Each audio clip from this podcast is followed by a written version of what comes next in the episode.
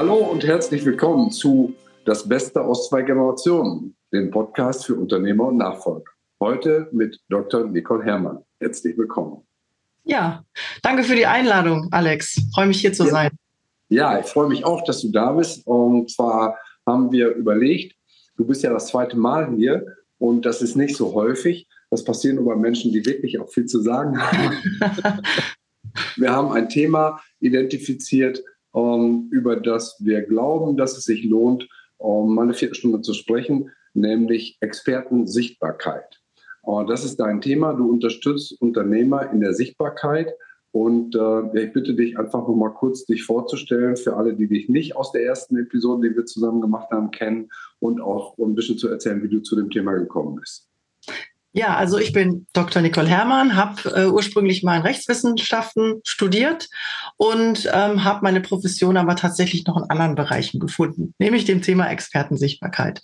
Und ja, ich bin Erfolgscoach und helfe Unternehmern dabei, ähm, ja einmal ihr Business so aufzustellen, und da kommt die Expertensichtbarkeit auch ins Spiel, dass sie wirklich als starke Marke wahrgenommen werden. Und das ist heute enorm wichtig, hat sich bei mir auch einmal durch meinen eigenen Werdegang so rauskristallisiert, weil ich natürlich auch nach 20 Jahren im Angestelltenverhältnis erstmal sichtbar werden musste, mhm. ähm, aber auch, ähm, weil es da unheimlich viele Möglichkeiten gibt, diesen Weg zu gestalten. Und ähm, diese Wege, die machen einfach Spaß, wenn man sie richtig angeht. Und ja, diese Profession, die gebe ich heute gerne meinen Kunden weiter.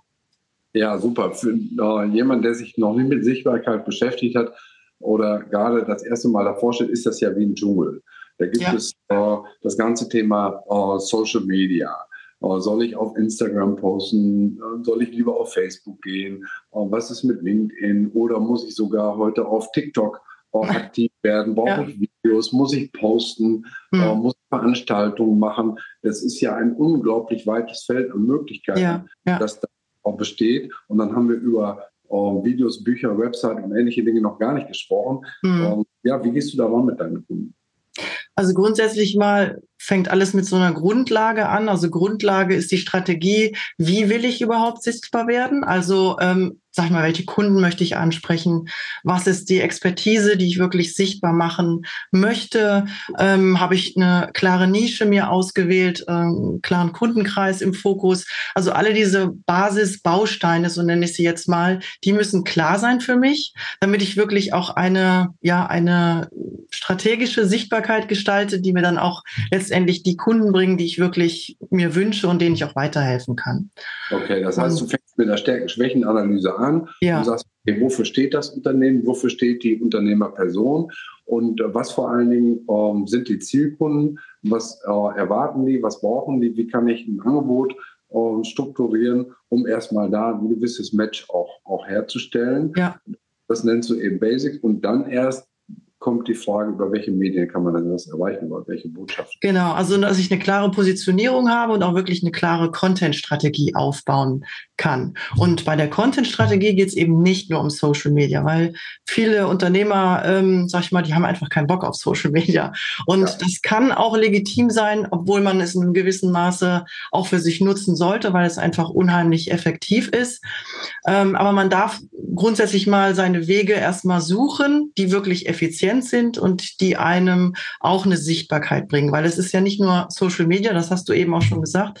Äh, es sind Bücher, ich kann Vorträge halten, ich kann auf Netzwerkveranstaltungen gehen, ich kann zig Sachen machen. Ähm, ich muss erstmal nur gucken, was passt denn zu mir, wo habe ich auch Spaß dran, wo kann ich mich identifizieren. Und ähm, letztendlich geht es dann nur noch um die Umsetzung. Wie kann ich den Weg gehen, dass ich auch da motiviert dranbleiben kann und dann mhm. steht da der Sichtbarkeit nichts mehr im Wege. Mhm. Okay, das heißt, jemand, der sich innerlich wehrt, auch Vorträge zu halten, wird wahrscheinlich nicht äh, eine Speaker-Karriere anstreben. Nee, genau, genau. das wäre der völlig falsche Weg, weil er kommt dann auch nicht authentisch rüber, äh, kann seine Botschaft nicht so gut vermitteln, wie er es vielleicht auf anderen Wegen äh, viel, viel besser kann. Ja. Ja. Okay, wir haben uns ähm, kennengelernt über ein Buchprojekt und mhm. äh, das Buch ist eine Spezialität von dir, das weiß ich, ähm, wo du sagst, da steckt eine Menge an Möglichkeiten drin. Vielleicht gehst du da mal kurz auf ein, schilderst das auch in Verbindung mit der Erfahrung mit Unternehmern, ja. das Buch als, als Mittel äh, im Marketing? Ja, also das Buch halte ich ähm, als ein großartiges Marketinginstrument, einfach weil es ähm, nachhaltig ist auf der einen Seite, weil das Buch, wenn das einmal veröffentlicht ist, das bleibt. Und auf der anderen Seite beschäftige ich mich auch noch mal ganz anders mit meiner Positionierung und mit dem Inhalt, den ich dann den Kunden oder den potenziellen Kunden vermitteln möchte. Ähm, ich habe das einmal gemacht und habe dann natürlich auch viel mehr Stoff, sage ich jetzt mal, für andere Content-Strategien, die ich nutzen kann. Sind wir wieder bei Social Media, aber auch für die eigene Webseite und, und, und. Also da schließt sich sag ich mal, so ein Rattenschwanz dran an so ein Expertenbuch, ähm, wie ich das auch nenne, ähm, was mir halt noch mehr Möglichkeiten gibt. Aber ich sag mal, das größte oder der größte Vorteil ist wirklich diese Nachhaltigkeit. Das Buch ist einmal veröffentlicht und dann ist es wichtig, dieses Buch natürlich in der Sichtbarkeit zu halten. Ähm, und dann habe ich schon eine sehr, sehr große Sichtbarkeit, auch im Internet oder in Buchhandlungen. Ich kann damit auch auf Veranstaltungen gehen und so weiter und so fort. Also ein unheimlicher Vertrauensvorschuss, den ich auch natürlich von meinen potenziellen Kunden bekomme, weil die einfach viel mehr Einblick haben in mein, ja, in mein Know-how, in meine Expertise, vielleicht auch in die Arbeitsweise, alles das, was ich in mein Buch dann auch verpackt habe. Ja, so ein Buch ist ja kein Wegwerfartikel wie ein ja. Flyer oder ein Prospekt, den ich mitnehme. Und es ist natürlich auch die Chance, nicht nur über das sachliche Angebot zu sprechen, mhm. ja. sondern auch über viele, viele Hintergründe. Oft ist ja so, dass Unternehmen schon in der zweiten, dritten oder sogar vierten Generation bestehen mhm. und auf den ersten Blick mehr weiß, wie ist das eigentlich entstanden. Ja. Die, die, die Ursache, mit welchen Ideen ist der Gründer da ja. umgegangen, welches Konzept hat er äh, verfolgt oder welches, welche Werte und Prinzipien ja. stecken also zum Beispiel Geschwindigkeit oder Liefertreue oder Pünktlichkeit oder höchster Qualitätsanspruch oder bestes Preis-Leistungsverhältnis. Ja, ja. Irgendwas war ja da, ja. das dazu geführt hat, dass das Unternehmen nicht nur Bestand gehabt hat, sondern sich weiterentwickelt hat und auch die Frage, wofür steht das eigentlich heute? Das genau. sind Dinge, die kann man in vielen Geschichten transportieren, die das Ganze lebendiger und greifbarer machen, als wenn da mhm. nur drei Attribute stehen. Ja. Pünktlich preiswert und selbstbewusst, was eigentlich überall steht. Ja. Und äh, ja, das ist ein Buch sicherlich ein ausgezeichnetes äh, Mittel. Das Tolle ist auch noch, wo du das jetzt gerade ansprichst, das Tolle ist auch noch, dass wirklich in der Regel es ja so ist, dass ähm, die Leser des Buches mich suchen. Also ein Buch wird ja meistens gefunden, weil ich irgendein Thema habe, was mich interessiert, weil ich mich irgendwo mehr einlesen will, weil ich vielleicht ein Problem habe, was ich gelöst haben möchte. Und das heißt, ich werde darüber auch gefunden von den Leuten, ne, mhm. die mich wirklich auch brauchen, wenn denn äh, der Bedarf da ist. Und das ist natürlich auch nochmal ein großer Vorteil. Ja, klar. Nun ist so, wenn ich auch noch nie ein Buch geschrieben habe und ich stehe das erste Mal vor der Idee, dann erzeugt das natürlich auch erstmal Respekt. Ja. Auch, ja, vielleicht sogar Muffensausen. Ja. ja. Also, okay, boah, ich soll ein Buch schreiben, wie soll das gehen? Um, was würdest du den, was würdest du den äh, Zweiflern mit auf den Weg geben? das ist immer der erste Schritt, glaube ich, die erste Hürde, die man äh, überschreiten muss oder darf ähm, und dann wird alles leichter. Am Anfang ist ja alles schwer, bevor es leichter wird. Also deswegen ein Buch ist auch nichts anderes als ein Projekt, wie ich sonst im Geschäftsleben habe. Und ähm, wenn ich mich jetzt gar nicht auskenne, würde ich mir immer einen Partner suchen, der mich dabei unterstützen kann. Und ähm, das ist natürlich auch eine enorme Zeitersparnis, die ich dann habe. Und bei so einem Buchprojekt habe ich gelernt, egal was ich jetzt für Ziele habe, ich habe ja schon ein paar Bücher betreut, ein paar Bücher geschrieben, ähm, kann ich auch immer da unterschiedliche Wege gehen. Also ich mhm. beispielsweise, ich muss nicht unbedingt einen Verlag haben. Das ist so ein Punkt, wo viele Unternehmer schon die erste Hürde haben, die sie nicht überschreiten, weil die suchen einen Verlag, finden keinen, okay, mein Thema interessiert keinen, es wird nicht veröffentlicht. Ich bin ja ein Fan vom Self-Publishing, nicht nur deswegen, aber das ist eben eine gute Möglichkeit, wo ich als Unternehmer dann auch mein Buch veröffentlichen kann. Oder ich, ich sage mir, ähm, ich kenne mich damit gar nicht aus, ich weiß gar nicht, ähm, was da alles existiert. Da sind wir wieder bei dem, such dir einen Sparing-Partner, der dich unterstützt und dann hast du schon eine Abkürzung. Und ähm, ich denke, auch viele Unternehmer unterschätzen wirklich dieses Potenzial, was da drin steckt. Also sagen, das Buch an sich ist ja ein großer Aufwand. Tagtäglich wird aber irgendwie in der Sichtbarkeit gearbeitet Die bringt natürlich dann aber nicht so viel oder nicht so schnell. Da muss man auch mhm. dranbleiben. Sonst ist diese Sichtbarkeit wieder weg. Und wie gesagt, bei dem Buch ist es so, ich habe einmal einen großen Aufwand. Ähm, der ist natürlich nicht 100 Prozent und dann auf Null gesetzt, aber der wird viel weniger und ich habe eine Nachhaltigkeit, die ich mit vielen anderen Sichtbarkeitswegen eben nicht erreichen könnte. Ja. Ja, was ein Bedenkenpunkt ist, den ich äh, teilen kann, ist, dass viele vielleicht Angst davor haben zu sagen, ich habe gar nicht die Zeit, jetzt ein Buch zu schreiben. Mm, ja. Glauben, dass sie sich jetzt am Stück wie so ein Schriftsteller ja. in, ihren, in ihr Schreibzimmer äh, verkriechen mm. müssen, um jetzt am Stück so ein Buch zu schreiben. Und ich habe mm. selber gerade eins, äh, das am Start ist, das kommt am 18.10., Take No Fake, das hat insgesamt vier Jahre gebraucht. Und, und nur um das vielleicht mal zu schildern, ich habe vielleicht ein Drittel davon an einem Stück geschrieben, aber auch mhm. nicht in einer kurzen Zeit, sondern über ja. lange Zeit. Dann habe ich ganz, ganz viele Einzelkapitel geschrieben. Ja. Ja. Und ich habe das große Glück gehabt, eine Lektorin zu finden, die dann aus den Einzelkapiteln sowas wie einen roten Faden gemacht hat. Und, und eine Storyline. Und äh, wenn man sich einfach nur eine Zahl klar macht, wenn man jeden Tag eine Seite schreibt, hat man mhm. ja ein Buch mit ja. 365 Seiten. Das ist schon ganz genau. Schön. Und diese eine Seite ist nicht schwer.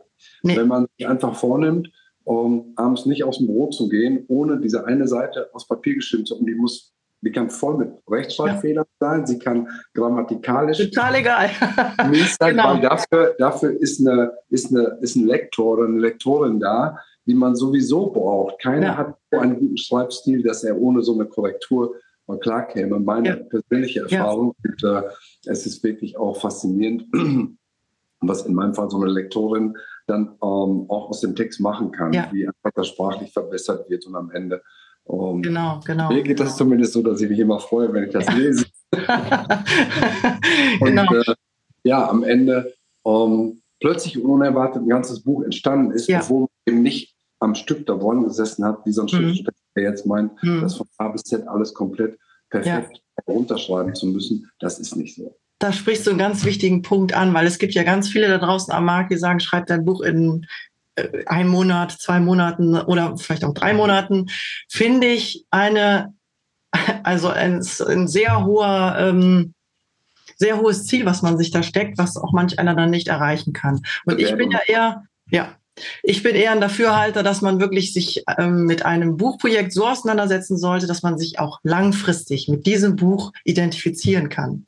Das bringt einem als Unternehmen natürlich auch viel mehr, als wenn ich da so ein Buch, ich sage jetzt mal so hinschmaddere und dann nach vier Monaten meine, ach, das ist aber blöd, das hätte ich aber ganz anders eigentlich schreiben können. Oder eigentlich sehe ich es da doch ein bisschen anders. Deswegen darf man sich da auch Zeit für nehmen, darf reflektieren und es soll ja was Langfristiges sein, mit dem ich arbeiten möchte. Und äh, also ich finde es toll, wenn man ein Buch hat, in dem man oder auf das man in 10, 20 Jahren noch zurückblicken kann und stolz sagen können, das ist mein Buch und da stehe ich heute noch dahinter. Und das ist eben nicht von jetzt auf gleich mal so eben umgesetzt, ja. Ja, ich würde sogar noch einen Schritt weitergehen und sagen, das ist der Beginn einer Reise, ja. die, die ganz viele, die ganz viele äh, ja. ja. neue Eindrücke bringt, neue Erfahrungen bringt ja. und es ist überhaupt nicht klar, ob, wenn das Buch dann tatsächlich in Druck geht, ob das das Ende der Reise ist oder ob es in zwei Jahren eine neue Auflage mhm. mit neuen ja. Erkenntnissen oder sogar auch ein zweites oder drittes Buchprojekt. Ja. Das mhm. ist eine ganz spannende Reise und ich kann nur jedem aus eigener Erfahrung sagen, mutig sein und einfach mal anfangen. Ja.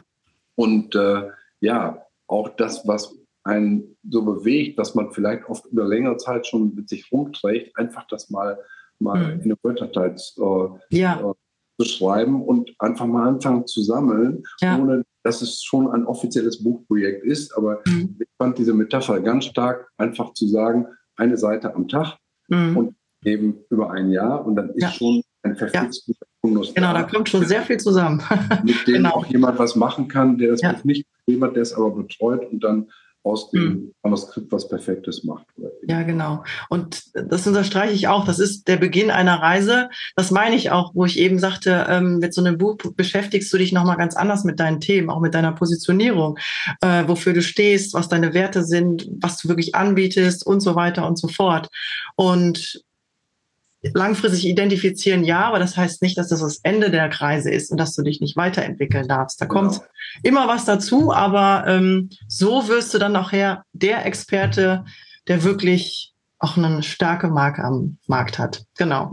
Ja, so wie du das gemacht hast mit uh, Tuning für ihr Unternehmen. Vielleicht sagst du noch mal ein bisschen ja. was.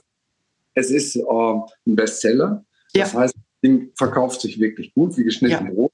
Da kannst du stolz sein, aber vielleicht erklärst du ein paar Hintergründe dazu oder ein paar Geheimnisse, mhm. warum das so ist, warum das so geworden ist. Ja, ähm, also erstmal, das Buch ist auch ein Bestseller geworden, weil es natürlich eine Lücke bedient.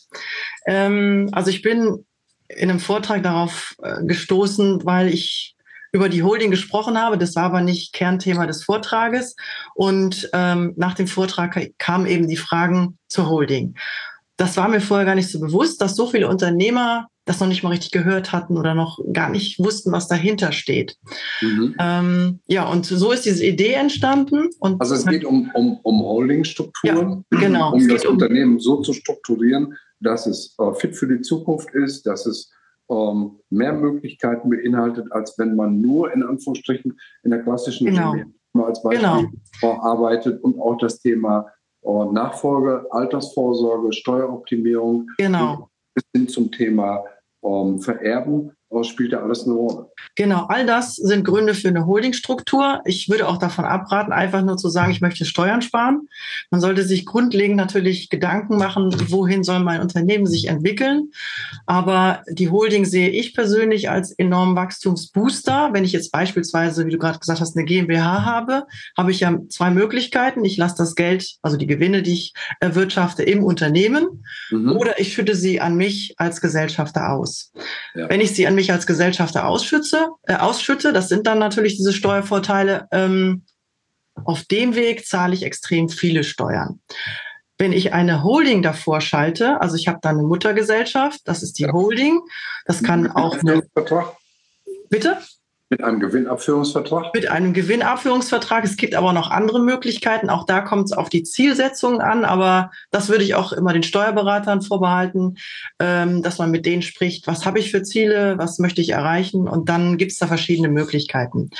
Aber ich kann mit oder ohne Gewinnabführungsvertrag auf jeden Fall die Gewinne abführen an die Muttergesellschaft und die da im Sinne einer Spardose parken.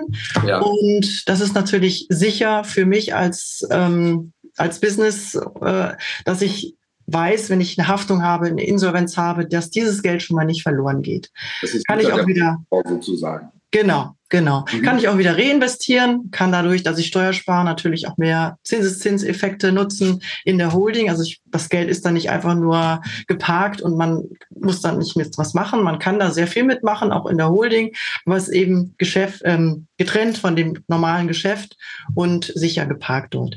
Und ähm, was du eben auch schon gesagt hast, ich habe noch viele weitere Möglichkeiten. Also ich kann natürlich auch ähm, wenn ich jetzt schon darüber nachdenke, irgendwann mal das Unternehmen zu verkaufen oder mich sonst wie aus dem Unternehmen zurückzuziehen, irgendwann ist es ja auch eine Altersfrage, will ich noch, will ich nicht, mhm. dann kann ich da auch sehr viel mit steuern. Und ähm, das Gleiche gilt auch, wenn ich ins Ausland expandieren möchte, beispielsweise, wenn ich dort eine Tochtergesellschaft gründe. Auch da gibt es ja immer Risiken oder auch Vorteile in den einzelnen Ländern, die ich aber nur nutzen kann, wenn ich dort eine Gesellschaft gründe. Also ganz viele Möglichkeiten, deswegen mhm. total individuelles Feld, sollte man sich auch sehr gute Berater suchen. Ich glaube, das ist das Thema, was meistens schwierig ist, aber mhm. da darf man sich wirklich die Mühe machen, mal zu gucken, wer kennt sich mit diesem Thema Holding aus, als Steuerberater und als Rechtsanwalt. Und ähm, dann hat man auch wirklich jemanden an der Seite, der einen wirklich beraten kann, wie man sich das vorstellt, weil das macht nicht jeder Steuerberater. Kann auch nicht jeder Steuerberater. Dafür gibt es auch viel zu viele Fachthemen, mit denen man sich als Steuerberater beschäftigen muss. Aber dass man nur so als kleiner Denkanstoß. Ja, wir wollen ja jetzt auch nicht einsteigen um nee. die fachliche Ebene. Es ging ja eher um die Frage, wie ist das Buch um, um, ja, zu einem Bestseller geworden? Also du hast gesagt, ich habe eine Nische gefunden. Ich bin ein bisschen abgeschweift, ja. Interessiert einfach, ja. nee. Ja. Ich denke, es war auch, auch sehr, sehr interessant für um, alle Zuhörer und Zuhörerinnen, die ja mhm. im unternehmerischen Kontext genau mit diesen Themen auch äh, konfrontiert sind oder sich da entsprechend informieren können. Um, also du hast einen Bedarf getroffen. Genau, ich habe einmal einen Bedarf getroffen. Das würde ich auch bei jedem Buch, was man vorhat, empfehlen, dass man genau guckt, ähm, wo habe ich wirklich eine Leserschaft, wo habe ich Potenzial am Markt, wo wird wirklich was gesucht als ähm, Lösung oder als Thema. Ähm, und auf der anderen Seite habe ich bei meinem Buch auch direkt von Anfang an auf Qualität gesetzt. Also vom Inhalt her, von wie ich das Buch gestalte, wie ich das vermarkte. Und das finde ich mit genauso wichtig wie das Buch als solches, damit es wirklich auch ja, beim Leser ankommt. Und das waren so die zwei Dinge, die bei mir zum Bestseller geführt haben. Ja, hm. also das Produkt selber muss passen, ja. es muss Bild sein, es muss Qualität genau. und Anspruch erfordern. Und dann ist ja der zweite Punkt letztlich Marketing. Ja, ganz genau. Das A und O beim Buch. Also wer jetzt denkt, er veröffentlicht ein Buch und das war's, viel Glück, kann ich da nur sagen. Ähm, da darf man mehr machen und da kann auch jeder als Autor mehr machen. Und auch da wieder hat jeder andere Möglichkeiten, andere Wege, die er beschreiten kann, aber das sollte man nicht vernachlässigen. Und wenn man dann nur ein bisschen macht, dann hat man schon eine gute Chance, wenn man eben auch den Bedarf vom Leser getroffen hat, dass man sein Buch auch gut verkaufen kann. Ja, das heißt, da ist Sichtbarkeit mit einem doppelten Effekt verbunden, aber genau sichtbar und das genau. sichtbar und das ja. versteckt sich gegenseitig. Hm. Ja, sehr schön. Ich äh, sage mit Blick auf die Uhr äh, besten Dank in deine, in deine Einblicke und Tipps.